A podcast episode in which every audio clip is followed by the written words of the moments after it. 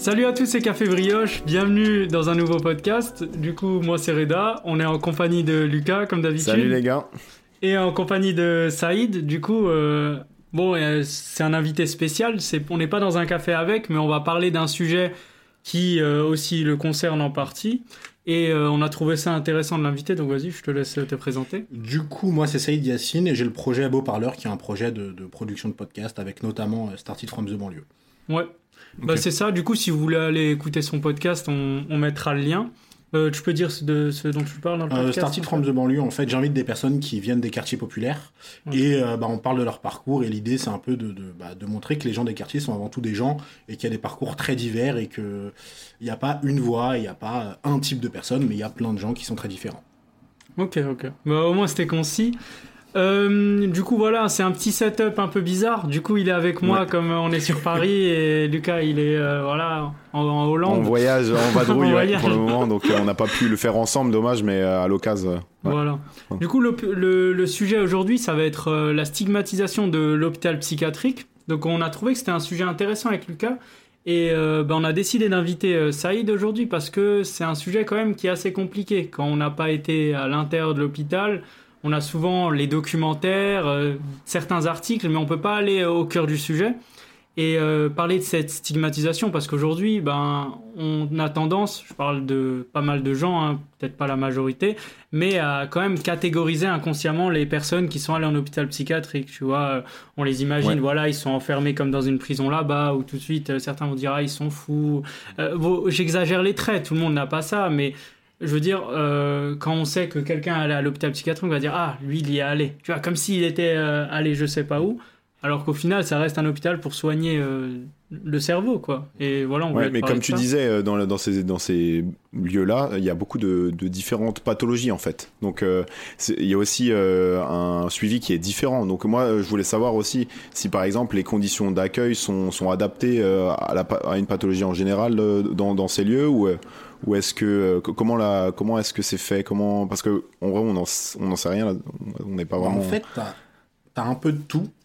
Euh, à le- surtout à l'hôpital public, euh, t'as un peu de tout et c'est un peu le problème, c'est que tu vas à la fois avoir des personnes qui sont en schizophrénie, d'autres personnes qui vont être euh, simplement, enfin qui vont avoir entre guillemets simplement de l'addiction à l'alcool euh, ou à d'autres substances et qui vont être avec des personnes qui sont atteintes de schizophrénie, de troubles bipolaires, de troubles borderline. Et du coup tout est un peu mélangé et c'est pas forcément, enfin ça peut être compliqué parce qu'il y a des personnes qui sont qui ont des choses qui sont pas moins graves mais qui sont peut-être plus faciles à traiter que d'autres et elles se retrouvent dans des lieux où elles sont où elles- tout est un peu mélangé quoi tous les troubles sont mélangés même les troubles du comportement alimentaire ils sont au même endroit que la schizophrénie ce qui est pas forcément euh, cohérent tu vois. Ouais. Ah. Avant juste de commencer un peu à approfondir, toi, est-ce que tu peux nous dire, euh, parce que les gens ne le savent pas, ta, ta liaison un peu avec l'hôpital psychiatrique, euh, l'expérience que tu as eue là-bas, un peu pour que les gens aient au moins un contexte, pourquoi on t'a invité. bah du coup la première fois où je suis admis à l'hôpital psychiatrique c'était il me semble le 9 juillet 2016 c'était le jour de France Allemagne Ok. l'Euro 2016 Ouais. je l'ai pas vu du coup Ok. Et euh, je suis admis, je crois que j'y reste 3-4 semaines. Et euh, parce que je dois faire ma rentrée en septembre en école de commerce à Grenoble. Parce que je venais d'être admis. Euh, juste avant la rentrée, je suis readmis pendant deux semaines, je crois. Je, je quitte l'hôpital avant la rentrée, je fais ma rentrée à Grenoble et je refais une rechute à Grenoble au bout de deux mois. Et là, je suis admis non pas à l'hôpital public, mais en clinique privée pendant. Là, c'était la plus longue période, ça a duré trois mois, trois mois et demi. Donc euh, voilà. Après, j'y suis jamais retourné. Je suis déjà retourné aux urgences pour des rechutes. Mais depuis 2019, je suis stable. Il n'y a plus d'hôpital et plus de, plus de rechutes, en tout cas pour l'instant.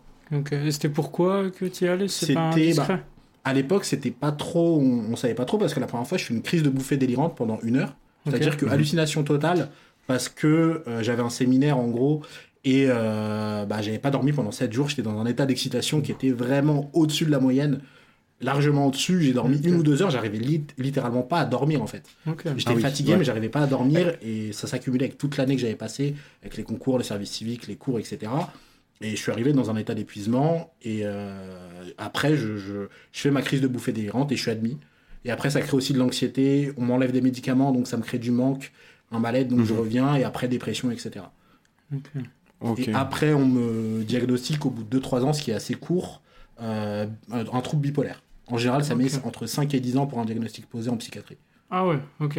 Donc c'est quand même Mais, assez ouais. long. Et pour euh, revenir au tabou de l'opinion publique sur les institutions euh, de psychologie en général, euh, ou les hôpitaux euh, psy- psychiatriques en général, est-ce que, euh, comme beaucoup de personnes n'o- n'osent pas en parler, et voilà, il y a énormément de tabous autour de, de cette question-là, est-ce que comment t'as pu passer outre et comment t'as pu, euh, on va dire, à- à assumer cette maladie et en parler à, à des spécialistes, on va dire, euh, Et même Bah, aujourd'hui, nous en euh, parler nous, tu vois. et Moi, nous en je- parler aujourd'hui dans le podcast, quoi.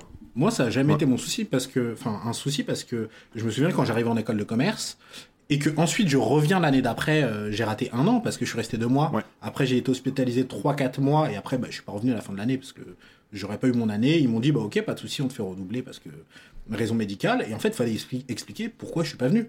Donc moi, je dis, Mhm. bah, j'étais à l'hôpital psy, euh, j'étais en dépression et, enfin, pour moi, ça paraissait naturel. Et c'est vrai qu'il y a des gens qui me disaient, non, mais il faut pas trop le dire. Je fais, bah, pourquoi? Et j'étais là en mode, bah, c'est ce qui s'est passé en fait. Je vais pas inventer un voyage aux Maldives ou je sais pas quoi, c'est ce qui s'est passé. Donc, euh, enfin, pour moi, ça a toujours été Ouais. naturel et c'est vrai que bah, j'ai connu aussi des gens pour qui c'était le cas.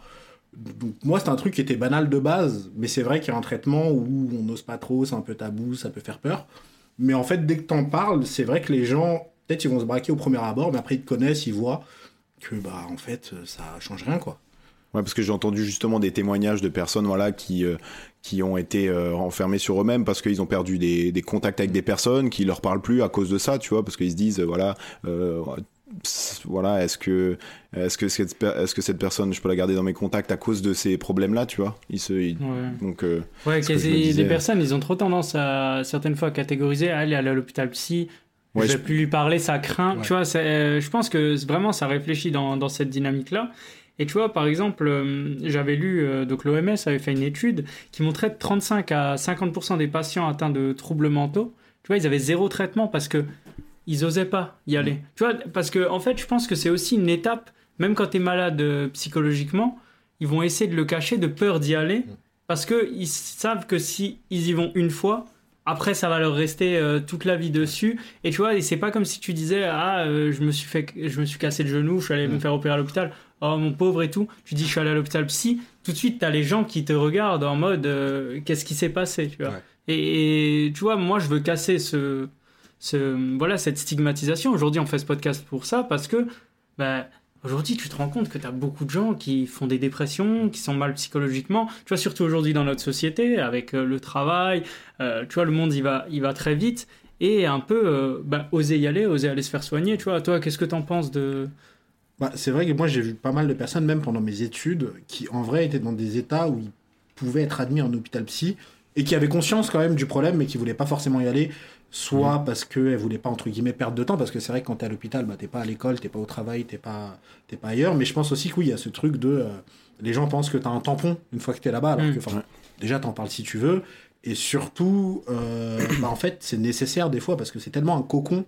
L'hôpital psychiatrique, c'est là où c'est utile, je trouve, c'est que Bien sûr, tu as le suivi médical, même si bah, des fois c'est dur d'avoir le médecin pendant une semaine parce qu'il y a tellement de patients et il est tellement tout seul qu'il peut pas tout faire parce que ça manque de moyens. Mais en fait, c'est surtout un cocon qui te protège euh, de la, de la- bah, du monde en fait. Mais et vraiment à tel point que moi je suis hospitalisé le 9 juillet. Il y a les attentats de Nice juste après euh, du, je sais plus si c'était le 13 ou 14 parce que je les ai pas vécus. Moi, c'est à ma sortie d'hôpital qu'on m'apprend qu'il y a eu des attentats. J'étais Ok. pas au courant parce oui. que c'est tellement une bulle que et je pense qu'il y a eu des consignes de on leur dit pas parce que bah ils sont dans un état fragile etc. Bien sûr. La télé c'est eux qui la gèrent donc ils mettent les chaînes qu'ils veulent quand ils veulent et donc ils ont fait en sorte d'éviter à chaque fois le truc et, et c'est quand même pas mal d'avoir cette bulle là pour un peu se ressourcer, savoir où on en est, se reprendre aussi parce que tu arrives parfois dans un état qui est pas facile et c'est utile et c'est vrai qu'il devrait pas y avoir ce, ce, ce tabou là qui empêche certaines personnes à, à se soigner. Même avoir un psy sans aller à l'hôpital euh, psychiatrique, voir un psychiatre, ça peut être compliqué. Ouais, ça commence un peu à se libérer, mais c'est déjà la première étape, tu vois, euh, avant d'y aller. Lucas, je sais pas si tu avais... euh, dire non là là-dessus ça Là- ça va. Euh, Moi, j'avais euh, euh, aussi euh, quelque chose d'autre, tu vois, c'est... euh, on dit que 70 à 80% des personnes qui possèdent un trouble psychologique, tu vois, n'ont pas accès à l'emploi.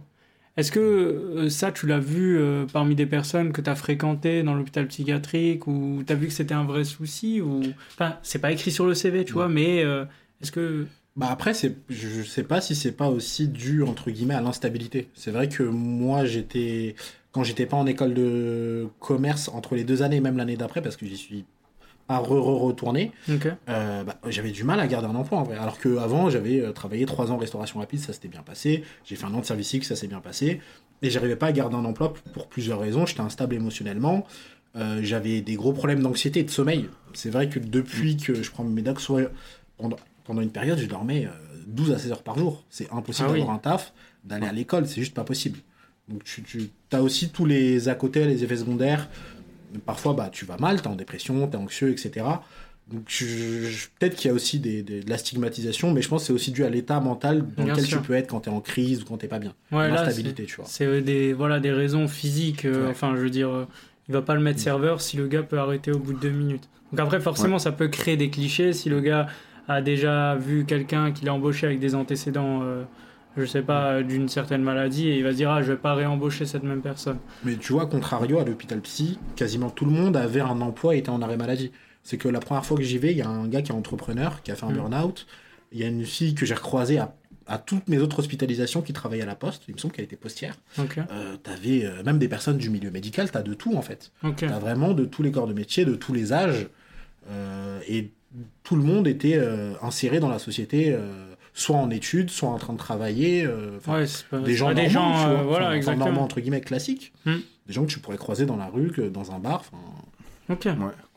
Et pour ces personnes qui osent pas euh, faire le pas, qui osent pas consulter par exemple dans, dans des domaines comme l'éducation ou des étudiants qui veulent pas perdre de temps dans leur cur- cursus, est-ce que toi tu aurais par exemple une idée pour euh, le- les sensibiliser, pour vraiment leur montrer la réalité du terrain? Tu penses que il y aurait un moyen de, on va dire, euh, de leur montrer voilà comment ça se passe en, en réalité et, euh, et s'éloigner de tous ces clichés là qu'ils peuvent avoir euh, en, en tête ou euh, Tu veux dire leur montrer comment ça peut se passer à l'hôpital euh, voilà comment ça si- peut comment ça se passe réellement Ouais. et les éloigner de vraiment des idées reçues qu'ils peuvent avoir euh, Bah, actuellement. Voilà, comment ça s'est passé ton hospitalisation, tu vois, euh, euh, depuis que tu es arrivé, donc tu as dit en juillet, et comment s'est passé le mécanisme voilà, de, de soins, en, etc. en hôpital public, ce qui s'est passé, c'est que quand j'étais admis, donc j'ai fait une crise de bouffée délirante en pleine rue, c'est-à-dire que j'étais en hallucination. Et euh, d'ailleurs, j'étais au téléphone parce que je me sentais vraiment pas bien, je suis sorti du bus et j'appelais les pompiers. Et en fait, il se trouve que j'ai eu une, une heure de discussion, pardon. Et euh, en fait, c'était ma sœur que j'avais au téléphone. Mais moi, j'entendais un pompier qui me parlait en français, puis en anglais, puis en chinois. Enfin, c'est hallucinant ce qui s'est Ah passé. ouais. Et donc j'hallucinais et mon cerveau a automatiquement fait le numéro de ma sœur, pendant que moi je pensais que je tapais le numéro des pompiers. Je sais pas si vous voyez. je- Ouais, ouais, ok. Ouais. Et du coup, bon, j'arrive dans un état pas ouf. Au final, euh, il y a une voiture de police qui passe, je les alpague, ils m'emmènent à l'hôpital. Et en fait, je suis admis à l'hôpital, mais comme euh, j'ai, j'ai- je suis pas en pleine possession de mes moyens, on fait ce qu'on appelle une euh, hospitalisation sous contrainte. C'est-à-dire que c'est euh, un, pas forcément un représentant légal, mais un proche qui dit que oui, il faut l'admettre à l'hôpital parce qu'il est en danger pour lui ou pour les autres. Là, en l'occurrence, c'était pour moi. Et c'est un mécanisme qu'on a en France qui est un peu particulier, mais on n'a pas le droit de mettre des gens à l'hôpital comme ça sans leur consentement, à moins d'avoir une décision de juge après, etc. Et une fois que je suis à l'hôpital, ce qui se passe, c'est que bah, les deux, trois premiers jours, je ne me rappelle pas vraiment parce que je suis vraiment sédaté.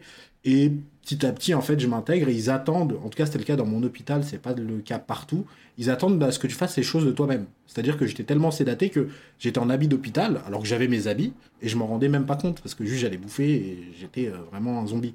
Et donc ils attendent à ce que tu demandes tes habits, à ce que tu, tu, tu demandes tes affaires, il y a cette étape où tu te réhabitues un peu à, à- vivre euh, euh, correctement, et après tu as une étape de 2-3 semaines dans mon cas où euh, bah, j'avais rendez-vous avec le médecin dès qu'on pouvait. C'était compliqué parce qu'il y en avait très peu pour beaucoup de patients.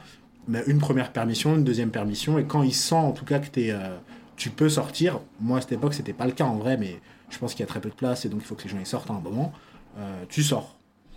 Mais il y a d'abord, en général, il y a une permission ou deux permissions euh, pour voir si ça va à l'extérieur euh, un week-end. euh, Donc to- de toi, tu n'avais pas le droit de sortir de l'hôpital psychiatrique, tu étais Les- vraiment interné là-bas. Ouais, t'as pas, t'as pas le droit de sortir et en plus l'hôpital où j'étais, c'est vraiment un endroit qui est, hum, qui est un peu caché dans l'hôpital. T'as le droit d'aller à l'extérieur pour euh, fumer. T'as le droit. Il me semblait qu'il y avait quatre sorties de 10 minutes et pour Ah les oui. fumeurs, t'avais le droit à deux clopes par sortie.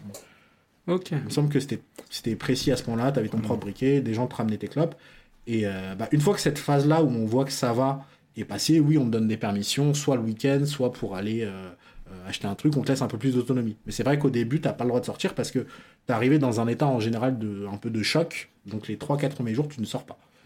Par sécurité pour toi, parce que tu pourrais faire euh, Mhm. plus ou moins n'importe quoi. Du coup, moi je voulais te demander, tu dis qu'il y, avait peu de médecins disponibles, euh, peu de moyens, c'est-à-dire genre développe, c'est-à-dire que normalement tu dois avoir un suivi, euh, euh, enfin plus de rendez-vous avec un médecin et t'en avais pas assez. Est-ce qu'ils t'ont sorti trop vite de l'hôpital? Tu l'as dit avant. Parce que, parce que tu penses qu'il y avait trop de monde comment ça se passe vraiment à l'intérieur? Bah, pour comparer, c'est que la troisième hospitalisation, elle se fait en clinique privée et pas en hôpital public, même si c'est une clinique qui est rattachée et qui des fois envoie des patients.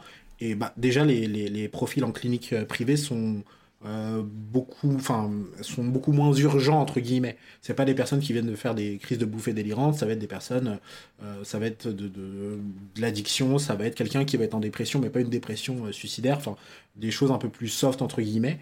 Et bah, là-bas, il y avait beaucoup plus de moyens parce que je voyais un médecin tous les jours. Tous les jours, à- le matin, elle n'était pas très impliquée, la psychiatre, on va pas se mentir. Elle me disait bonjour, ça va, je lui disais non, et elle partait. Mais au moins, elle passait tous les jours, même si c'était pas si ouf que ça, mais c'était dû à la psychiatre particulièrement et pas à l'hôpital, pas à la clinique pour le coup. Mais à l'hôpital, je le voyais, euh, je l'ai vu, je crois, le jour où je suis rentré, et peut-être 3-4 autres fois parce que vraiment, il n'y a, y a, il y a pas assez de médecins. Et vraiment, à, à tel point que c'est lui qui donne les permissions et qui dit qu'il peut sortir, pas sortir.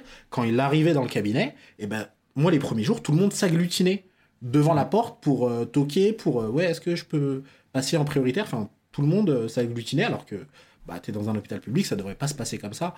Pas à tel point que les gens viennent limite mendier à, la porte, mais il y avait clairement pas assez de médecins, pas assez de psychiatres. Il y avait deux ailes, une dans laquelle j'étais j'étais et l'autre qui était à l'opposé pour un médecin à ce moment-là. Donc pas assez de monde et même au niveau des places, je me souviens que j'avais euh, mon, hôpital de secteur dans lequel je devais être du coup admis après une crise de bouffée délirante et ils m'ont dit pas sûr qu'il y ait de la place. Et s'il n'y a pas de place, on vous enverra à l'autre bout, euh, à l'autre bout d'Île-de- d'Île-de-France, il n'y a pas de place qui se libère. Vous attendrez trois jours, trois jours aux urgences euh, en attendant que ça se libère. Et du coup, oui, c'est vrai que ça libère souvent les gens un peu plus vite que prévu, pas non plus au point où c'est dramatique, mais un peu plus vite parce qu'il y a d'autres gens qui sont dans des cas très urgents qu'on doit admettre. Et il n'y a pas assez de place. Et ça, c'était en 2016. C'était même Ouais. pas euh, il y a un ou deux ans, c'était en 2016. Donc j'imagine que ça s'est encore plus, dé- plus, plus pardon, détérioré. Donc toi, Comme il y a eu plus de consultations avec le Covid, Ouais. euh, je pense, et, Et et moins la de moyens. réduction des effectifs, la, la réduction des, des lits euh, récente, donc euh, forcément, euh, il a dû avoir des difficultés à ce niveau-là. quoi. Moi, j'avais euh, aussi une question. C'est euh, une fois que tu as subi ton traitement, donc tu as dit que c'était pendant un, deux mois, je crois, ou Le... Le- on va dire la totalité du traitement, de, enfin la totalité de l'hospitalisation, pardon. La première, ouais, c'était un mois. Un mois et après tu y es retourné. Et après deux semaines et après 3-4 mois. Donc en 6-8 mois, j'y suis resté en vrai 4-5 mois. Ok, d'accord. Donc on va dire euh, la période c'est 8 mois Mm. avec des sorties. euh, euh, comment ça s'est passé ta réinsertion? Tu vois, dans, dans le monde, euh, voilà, dans, dans notre société, est-ce que tu as été accueilli, tu as eu des regards, tu as eu des, voilà, des remarques euh, voilà, qu'est- Qu'est-ce qui s'est passé une fois que tu es sorti? Est-ce que tu sens que ta vie elle a changé? Ou est-ce que ça a repris euh, parce que tu es dans un environnement avec des gens euh, voilà, qui, sont, qui sont normaux, qui sont sympas, qui sont ouverts? Mm. Dis-moi. Moi, ça c'est. Bah, quand tu ressors, déjà, t'as un peu le. T'as un peu un choc, comme tu pourras avoir euh, un choc culturel quand tu vas dans un autre pays. Mais vraiment très fort parce que j'étais plus habitué à voir des gens que je vois pas. Enfin, je voyais les mêmes gens tous les jours, les mêmes infirmiers, les mêmes, euh, les mêmes médecins, les mêmes euh, patients. Donc ça, ça crée un choc. Mais après, au niveau de la stigmatisation et du regard des gens, bah, pff, vu que je suis entouré par des gens plutôt bienveillants, ça n'a pas été trop le cas. Et même, j'ai été très surpris qu'en école de commerce, bah, j'en ai parlé, c'était une personne qui était assez haut placée dans l'école de commerce, elle devait être directrice euh, adjointe ou responsable pédagogique, je sais plus exactement. Elle m'a dit, bah ok, pas de souci, on va adapter ça, etc. Donc les, je- je- je- les gens étaient euh, étonnamment assez à l'écoute. Les, les seules personnes qui m'ont un peu embêté, c'est euh, ouais, il faudrait pas que t'en parles. C'est les remarques que, que, que j'ai eues. Et j'ai toujours répondu que bah, je parlais de ce que je voulais et que t'es pas mon rédacteur en chef, donc euh, je Ouais, dis ce que je veux, quoi. Ouais, c'est des, c'est petites soft. remarques, je trouve, ça fait plus mal qu'une remarque directe, Ouais. tu vois, de Ah ouais, t'y es allé. Tu vois, la petite remarque n'en parle pas, je Mm. trouve que c'est beaucoup plus impactant.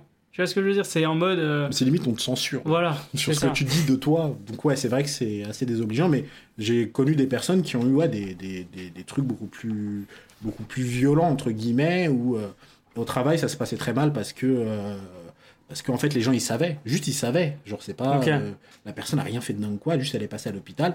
Bah, les gens, ils lui parlaient plus. Mais Ah moi, ouais. personnellement, j'ai pas eu ça. Mais j'ai vu des personnes à l'hôpital où, ouais, euh, une personne qui me disait, en gros, elle en avait parlé à son ancien taf. Du coup, les gens commençaient à l'ignorer. Pas à la harceler, mais vraiment à l'ignorer, à pas trop lui envoyer des mails, à pas trop faire attention. Et du coup, euh, là, à son taf, enfin, à son nouveau taf, il y a donc 6 ans, elle disait, bah, je lui dirais pas. Ah ouais, c'est. Parce que, euh, ouais, elle s'est fait stigmatiser là-dessus, alors qu'en vrai, moi, je, je lui parlais, elle est hyper cool, hyper marrante, hyper drôle. Oui, elle était à l'hôpital, elle allait pas bien au début, mais enfin, normal, quoi. C'est chaud. hein. Ah, c'est compliqué. Franchement, c'est chaud. hein. Mais j'ai eu la chance de pas vivre trop ça, moi, en tout cas, euh, personnellement. Euh, moi, je voulais aussi parler euh, des SDF, tu vois, parce que euh, aujourd'hui, euh, il y a quand même beaucoup de SDF qui ont des problèmes euh, psychiatriques, tu vois, donc je sais pas exactement pourquoi. Enfin, tu vois, j'imagine que c'est aussi lié au fait de rester dans la rue, tout seul, pas être dans des bonnes conditions de vie. J'avais vu que les personnes, par exemple, qui, qui avaient des troubles psychiatriques, tu vois, ils avaient 11 à 13 fois plus de chances d'être victimes de violences physiques et, euh, et que 30% des sans-abri euh, ont des troubles psychiatriques graves. Et donc ça augmentait les, les chances de pauvreté, tu vois, le fait d'avoir ça. Est-ce que toi, tu as fréquenté euh, des personnes qui étaient euh, sans domicile fixe à l'hôpital Est-ce que tu as pu parler à, à quelques-uns Et, c'est quoi ton ressenti vis-à-vis de ça? Bah, à l'hôpital, ça a été le cas sans vraiment être le cas, parce que il y avait quelqu'un à l'hôpital, un patient qui, en fait, j'ai appris qu'il était là depuis des années. Vraiment depuis des années, parce qu'il était dans un état vraiment très particulier où, en gros, il était. Ça faisait des années qu'il était comme ça, il n'était pas capable de communiquer avec les autres. Il était plus capable, en tout cas, de communiquer avec les autres. C'est euh, littéralement comme si vous avez un enfant de 1 ou 2 ans qui va gazouiller, qui va euh, Ah oui. commencer à, tu vois, à donner des, des émotions, mais pas pouvoir s'exprimer et pas forcément pouvoir avoir, enfin, avoir même une réflexion entre guillemets. Euh, Enfin, il était vraiment retourné à un état euh, très enfantin, mais euh, sauf qu'il avait genre, je pense, 40-50 ans. Mais c'est vraiment, je pense, le cas le plus extrême entre guillemets que j'ai vu à l'hôpital, même en psychiatrie en général, et ça doit être très rare. Apparemment, ça peut arriver parce qu'avant, bah, il n'était pas comme ça.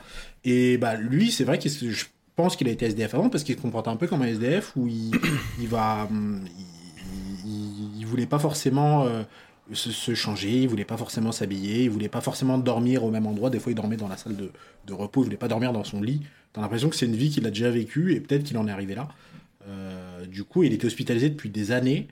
Et, euh, et ouais, ça faisait des années qu'il était comme ça, mais sinon, il n'y avait pas de, de, de personnes SDF dans le dans, l'hôpital. Mais je me demande si elles sont même prises en charge ou pas du tout. Ah, peut-être plus par les. Ouais. associations et, et on détecte pas forcément le, le problème psychologique. Parce qu'en plus, il te faut Ouais. une hospitalisation ou une hospitalisation pour autrui. S'ils sont pas capables de s'hospitaliser, il faut que quelqu'un, euh, en général un proche, dise Ok, il faut qu'on l'hospitalise. Peut-être Ah. que les assos le font. Ou si c'est vraiment grave, si ça peut porter atteinte aux autres personnes aussi, ça peut être l'État qui peut s'en Oui. charger.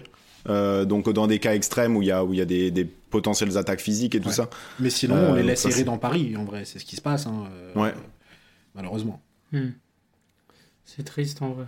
Et si par exemple euh, un hôpital est saturé et peut plus accueillir de, de patients, et euh, en cas d'urgence, comment, comment euh, les services s'organisent? Est-ce que toi tu t'en sais plus là-dessus? Bah, Parce que c'est c'est la question que je me suis posée. Ce, ce que j'ai vu récemment, c'est bah, des fois on va te faire attendre aux, aux- urgences. J'ai eu une hospitalisation dernièrement d'une d'une proche et elle est arrivée le samedi, elle a été hospitalisée le lundi. Ah oui. Alors qu'elle était là depuis le samedi, mais euh, il fallait faire à l'entrée l'admission et il n'y avait pas de place. Une place se libérait le lundi, donc elle rentrait le lundi. Il y a aussi la possibilité pour l'hôpital public de décharger sur un hôpital privé mais parce qu'ils ont des places entre guillemets qui sont réservées et euh, de faire une décharge sur l'hôpital privé. Sinon, si vraiment ton hôpital de secteur, parce que c'est par euh, secteur en Ouais. général l'hôpital psy, est pas disponible, on va essayer d'appeler les autres, les autres hôpitaux qui sont beaucoup plus loin euh, pour voir s'ils ont de la place, soit temporairement, soit vraiment pour placer là ou te placer là et après tu reviens. Mais aujourd'hui, ça doit très mal se passer parce qu'il y a vraiment plus de place, je pense. Ils n'ont pas créé de Ouais. place et avec le Covid, il y a de plus en plus de gens qui, qui sont partis en dépression, qui ont fait de l'anxiété et plein d'autres choses. Donc euh, ça doit être très très tendu. Il y a des solutions, mais elles sont très limitées et elles sont très temporaires. quoi. Ouais. Est-ce que toi, tu as des conseils à donner, par exemple, euh, pour des personnes, tu vois, qui sont peut-être euh, atteints d'un trouble psychologique, tu vois, que ce soit petit, grand, euh, qui n'ont peut-être pas franchi le pas d'aller chez un psychologue, et euh, encore moins qui n'ont pas franchi le pas d'aller euh, se faire hospitaliser, tu vois. Je sais pas si on avait fait aussi un sujet sur les hikikomori, Je sais pas si tu avais écouté le podcast ou pas. Non. C'est un, les, euh, des personnes qui, souvent, euh, en fait, le terme il vient du Japon. C'est des personnes qui vont décider de rester dans leur maison, appartement, clos et ne pas sortir. Tu vois, ne plus voir de, Si, si. ok. ne plus voir l'extérieur et du coup ça leur crée forcément un, un manque tu vois ils parlent plus ils ont plus d'interaction sociale et généralement tu vois ils, certains ont recours à l'hospitalisation Ouais. est-ce que euh, toi quel conseil tu pourrais donner à des personnes voilà qui ont des atteintes euh, psychologiques euh, psychiques? Quel conseil tu pourrais leur donner pour leur faire franchir le pas? Tu vois leur leur dire euh, voilà c'est rien allez-y parce que tu vois forcément tu parles aussi des conséquences je pense que même aujourd'hui, si on disait allez-y, il n'y a rien, il y aura forcément des conséquences, tu vois. Mais euh, comment, comment passer outre tu vois? Bah déjà, moi je conseille toujours de, de- si on veut pas en parler avec un médecin, bah, même si elle est secret professionnel, on peut aller voir un psychiatre ou un psychologue. Norma- Normalement, il est tenu, tenu pardon, au secret, mais déjà en parler à un proche de confiance. Si on a la possibilité, en tout cas, d'en parler à un, à un proche de confiance. Et si c'est pas le cas, en fait, aller voir un psychiatre, ça, ne t'engage à rien. Je me rappelle de, de, de quelqu'un qui allait pas très bien et qui m'a dit Est-ce que euh, euh, tu penses que je devrais voir un psychiatre? Je dis Bah oui, en fait. enfin, euh, il- mais jamais il va, à moins que vraiment tu sois dans un état pas possible, il ne va jamais t'hospitaliser d'office. C'est c'est pas parce que tu vas chez le psychiatre, tu fais ok, j'appelle l'hôpital, t'es hospitalisé. Ça se passe pas comme ça, sauf si t'es vraiment dans un état qui nécessite une hospitalisation euh, euh, immédiate. Et en général, dans ce cas-là, tu vas pas voir un. un Et dans ce cas-là, t'es pas Et de assez toute façon, conscient sans, sans ton ça. consentement, il n'a pas normalement le droit de partager ses infos au docteur, normalement avec le serment. Ouais. En plus, avec le secret ou- médical, il peut pas trop. Après, si vraiment, euh, il... bah, s'il voit quand même ton état qui est, je suppose que s'il voit un état qui est grave, il Ouais. peut quand même faire en sorte de demander une hospitalisation sous contrainte si vraiment il le constate. Ok, ouais, Pas quelque chose que tu dis, mais qui est constatable euh, comme ça. Mais euh, en général, dans cet état-là, tu vas, t'as pas la, oui, la présence d'esprit d'aller chez le psychiatre. Bien sûr. Parce que tu vas être dans ton truc de t'es super excité, au contraire super dépressif, ou, ou, ou- ou- ou d'autres états. Et donc tu vas pas y penser. Donc aller chez le psychiatre, ça ne t'engage à rien, entre guillemets. Euh, ça ne t'engage pas à, à une hospitalisation, ça ne t'engage pas à prendre des médicaments immédiatement parce que euh, c'est pas la première consultation qui va te dire ok vous prenez des antidépresseurs, vous prenez ceci, cela. Il va d'abord faire une évaluation, voir euh, ce qui pourrait aller mieux. Est-ce qu'on a besoin d'une thérapie? Est-ce qu'on a vraiment besoin d'une solution médicamenteuse ou d'autres solutions qui existent? Et, et- et, enfin, rien n'est immédiat, rien n'est figé, rien n'est obligatoire. Quoi. Et ça peut que vous aider parce que, euh, en fait, plus vous mettez du temps à, à y aller, plus ça va être compliqué après à, à- à guérir. C'est un peu. euh, tu te fais les ligaments croisés. Si tu y vas Ouais. dans, un, dans un an, et ben, ça va être galère. Si tu y vas immédiatement, qu'on t'opère ou que tu fasses ça de manière naturelle, et ben, peut-être que tu auras une chance de rejouer au foot euh, tranquillement, euh, sans souci. Mais plus t'attends, plus ça a tendance à s'aggraver et, et à devenir compliqué. Ok. Ouais. Et j'avais une dernière question aussi sur euh, l'interaction que tu peux avoir avec d'autres patients. Est-ce qu'ils vous laissent euh, parler entre vous? Est-ce que, est-ce que vous avez, vous pouvez développer peut-être une amitié aussi entre entre patients et parler de voilà de vos problèmes et, et échanger là-dessus? Ou, euh, ou c'est très c'est très réglementé, euh, euh, c'est très strict euh, là-dessus. Enfin, non, heureusement, on a la chance de, de parler parce que, en vrai, le, un des pires trucs à l'hôpital, parce que la clinique, en fait, je l'ai pas précisé, mais la clinique, il n'y avait pas ces histoires de pause clope, de euh, tu peux pas sortir. En fait, la clinique euh, privée où j'étais, tu pouvais Oui. aller dehors, fumer tes clopes. Ok. Tu avais le droit à ton portable aussi. À l'hôpital, j'avais pas le droit à mon portable non plus. J'avais vraiment rien. Ah ouais. Et du coup, le problème, c'est l'ennui à l'hôpital. C'est-à-dire que bah, c'est un peu. Enfin, le confinement m'a un peu fait penser à ça, sauf que pendant le confinement, j'avais Netflix, j'avais mon téléphone, j'avais un peu tout. Là, Ouais, c'est un. Ça t'aurait aidé, tu penses, d'avoir euh, ces choses-là ou... Bah, pas forcément, parce que du coup, ça te, ça te renvoie à des choses extérieures. Peut-être, moi, j'aurais pensé à mon école de commerce, j'aurais pensé à. à, à- est-ce que Ah. je vais trouver un appart, etc., alors que c'était pas le Te moment. mettre dans une bulle Ouais. plutôt. Moi, je pense que c'est mieux, mais tu t'ennuies. Mais après, par exemple, tu vois, j'ai vu des photos euh, de chambres d'hôpital psychiatrique. Mm. Tu vois, ça peut faire peur. Genre, euh, c'est pas.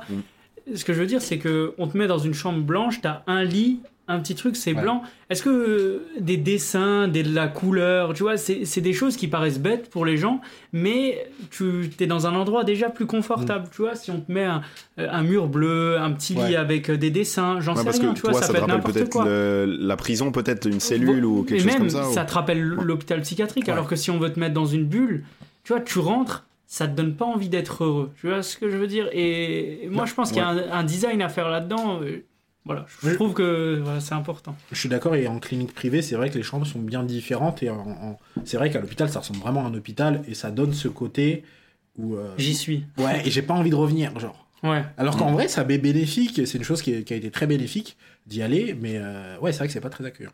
Alors que quand je repense à ma chambre en clinique privée, euh, bah, ça ressemblait beaucoup plus à une chambre d'hôtel qu'à une chambre d'hôpital. Ok. C'était pas non plus euh, feutré. Et donc déjà, t'étais mais- plus à l'aise, tu vois, tu T'es plus quand à l'aise, dans ta chambre, ouais. tu, tu dors mieux, tu te sens mieux. Et, non ouais, c'était compliqué au début quand même. Ouais, mais, mais- euh, Mais si tu devais faire un ouais, comparatif, un comparé, oui, c'est vrai que c'est c'est plus accueillant et t'as plus envie de... Même le lit est mieux, tu vois. même inconsciemment, voilà, tu vois. mais c'est- après, faut payer, tu vois, c'est le gros problème. Bien sûr, bien sûr, c'est. Oui, voilà, des- voilà, pour être bien soigné, il faut avoir Ah, de c'est un l'argent. prix.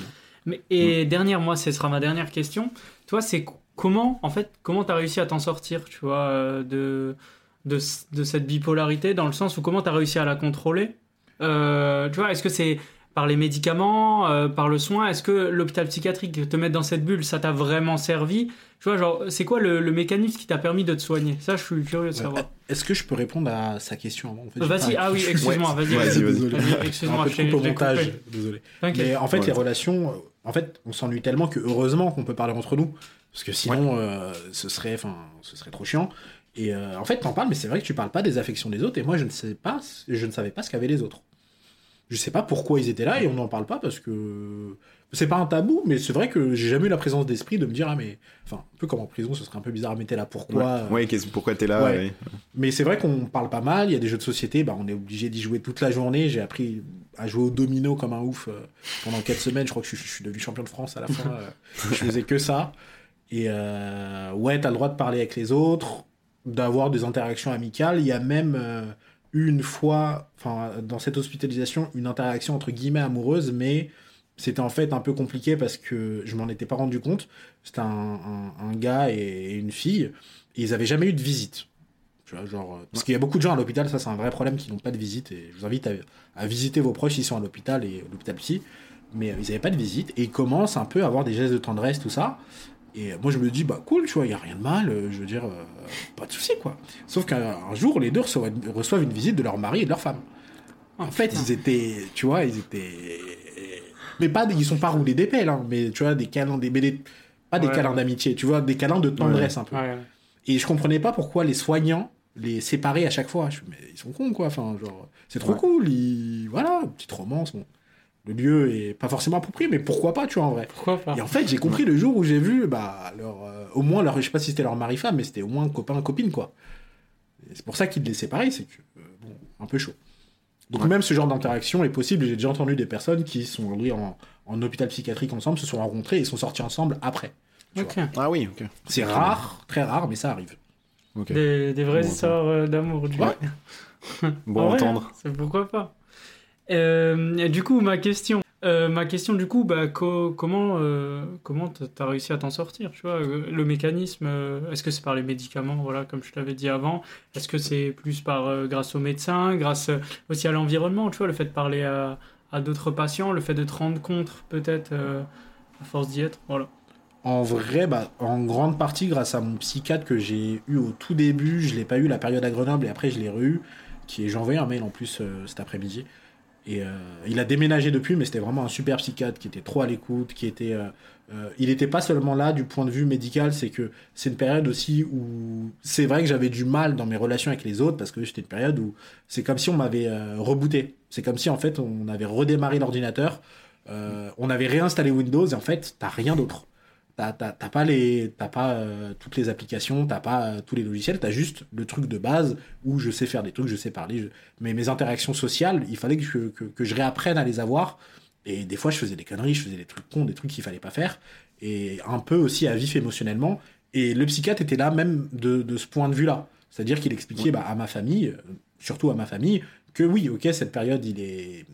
Il vous plaît pas dans cet état-là, entre guillemets, mais c'est un truc qui va être passager. Il est en train, entre guillemets, de faire ses crises euh, parce qu'il a vécu une période difficile, mais ça passera. Et il y a, eu un vrai soutien moral de sa part. D'ailleurs, je le remercie pour ça. Et il y a, aussi d'autres choses, c'est qu'à l'hôpital, on m'a dit surtout, prends tes médicaments. Parce que je suis arrivé, j'y suis rentré assez jeune, c'était ma première hospitalisation. Et quand je pars, il y a eu un infirmier qui m'attrape et qui me dit n'arrête jamais ton traitement si on t'a pas dit de l'arrêter. Et c'est une des grandes causes de rechute. Souvent, les gens qui retournent à l'hôpital, c'est qu'ils ont arrêté leurs médicaments parce qu'ils pensaient qu'ils Ouais. allaient mieux sans l'autorisation du médecin. C'est une des grosses causes de, de- de rechute, c'est l'arrêt des médicaments euh, parce qu'on croit qu'on va mieux. Et aussi l'entourage, ça sert beaucoup. parce que moi, ma famille, elle était très présente, même si ça s'est pas toujours parfaitement passé, mais elle a toujours été très présente. Euh, quand j'étais à l'hôpital, ma mère, elle me rendait visite tous les jours, alors que vraiment, c'était à la porte d'à côté, tu avais une pente, on dirait que c'était le Tour de France. Et pourtant, tous les jours, elle venait, euh, même quand je voulais pas lui parler, parce que j'étais en dépression, je voulais parler à personne, en fait. Elle me sortait, marchait juste 5 minutes, tu vois, et ça me faisait chier, en vrai, à l'époque, mais ça a été trop utile. Enfin, et, plein de choses comme ça où les gens ont été présents. Et aussi, je pense, un peu de thérapie avec, euh, avec une psychologue. Et le tout fait que ça peut aller mieux. Après, il n'y a pas de recette miracle et c'est pas assuré que ça ira mieux mais en tout cas, le, le, tout peut vraiment aider. Et, euh, et vraiment, le, le truc si on, qu'on ne doit pas oublier, c'est de ne pas arrêter son traitement sans autorisation. Parce que c'est vraiment un truc qui se fait très souvent, que je vois même chez des proches qui ont, qui ont pris des médicaments et qui les ont arrêtés, qui ont rechuté, qui se sont retrouvés réhospitalisés. Mm. C'est vraiment bête de, de, de s'arrêter pour ça. Si les médicaments ne vont pas, parle-en à ton psychiatre parce qu'il y a des effets secondaires qui peuvent être très lourds.